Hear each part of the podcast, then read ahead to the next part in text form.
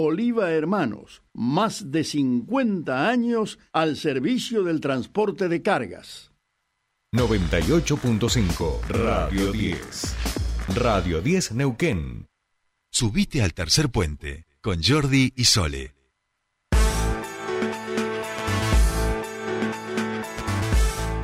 Bien, ya estamos aquí, seguimos en nuestro espacio de entrevistas y como habíamos anunciado hace un ratito, a partir de las 9 de la mañana, organizaciones sociales van a estar movilizándose por las calles de la ciudad de Neuquén en función de eh, que nuevamente el gobierno de la provincia retrasa los pagos. Este, y en ese sentido, imagínense, complica eh, la vida de miles y miles de familias que ya les cuesta de por sí llegar a final de mes y que esta es una ayuda fundamental para poder poder lograrlo.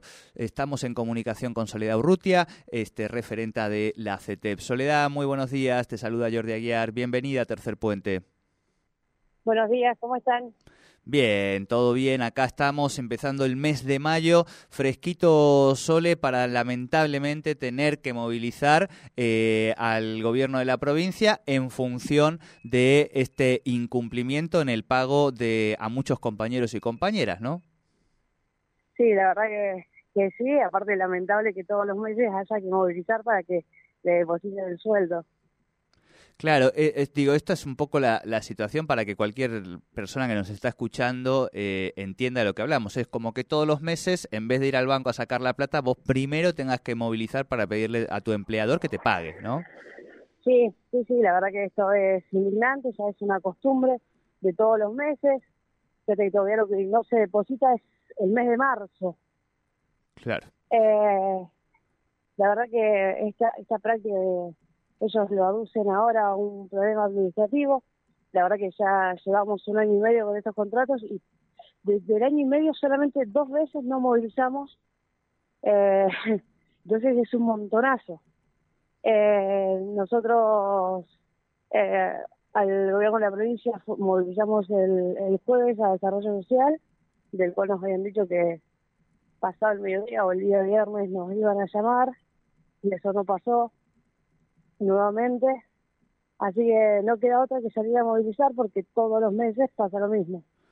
Claro. Eh, Sole, en un poco lo, hablamos en estos tiempos de, campaña en la que fuiste referente, candidata a concejala de la ciudad, este, y además representando justamente la, mirada de los sectores este, más postergados. Hicieron una buena elección, hubo un buen acompañamiento en ese sentido a la lista que te tocaba encabezar y ahora de vuelta, digo, siempre en la militancia. Ahora vemos en este año, Sole, eh, que es allí, en los sectores populares, donde menos eh, políticas públicas se están generando para paliar el impacto de una inflación del ciento y pico por ciento. Digo, eh, los gremios estatales han logrado acuerdos que les permiten no perder poder adquisitivo, las empresas son las primeras en, en cobrar siempre, por supuesto. Ahora, contanos vos cuáles están siendo estas medidas que por lo menos sabemos de esta, pero que se retrasa, si hay alguna otra cuestión que el gobierno de la provincia, municipio, nación estén incorporando ahora para, para, para parar un poco este, este quilombo, ¿no? Sí, la verdad que es bastante lamentable.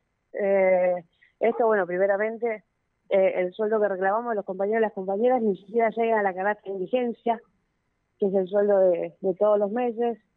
Esta pelea que también tuvimos por, por el retraso de comedores y merenderos, que recién ahora eh, se está regularizando.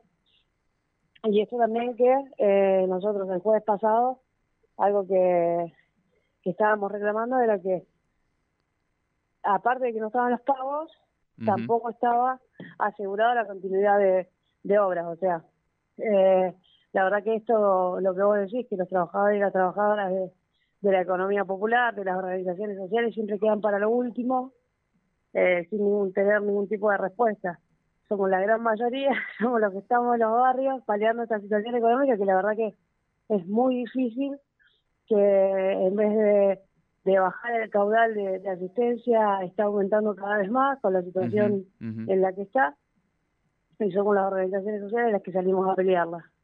Claro. Eh, Sole, ¿cuál es, hasta a dónde van a ir a partir de las 9 de la mañana y cuál sería la, la metodología de esta manifestación?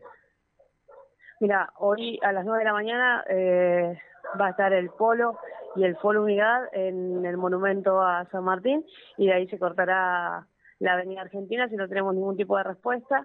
Y si seguimos sin respuesta, mañana saldremos la Santillán, el FOL y la CT. Bien, eh, sería en el mismo horario, los mismos, en el mismo lugar. El mismo horario en el mismo lugar. Perfecto. Soledad Urrutia, referente a de la CT, te agradecemos mucho, como siempre, este contacto con Tercer Puente.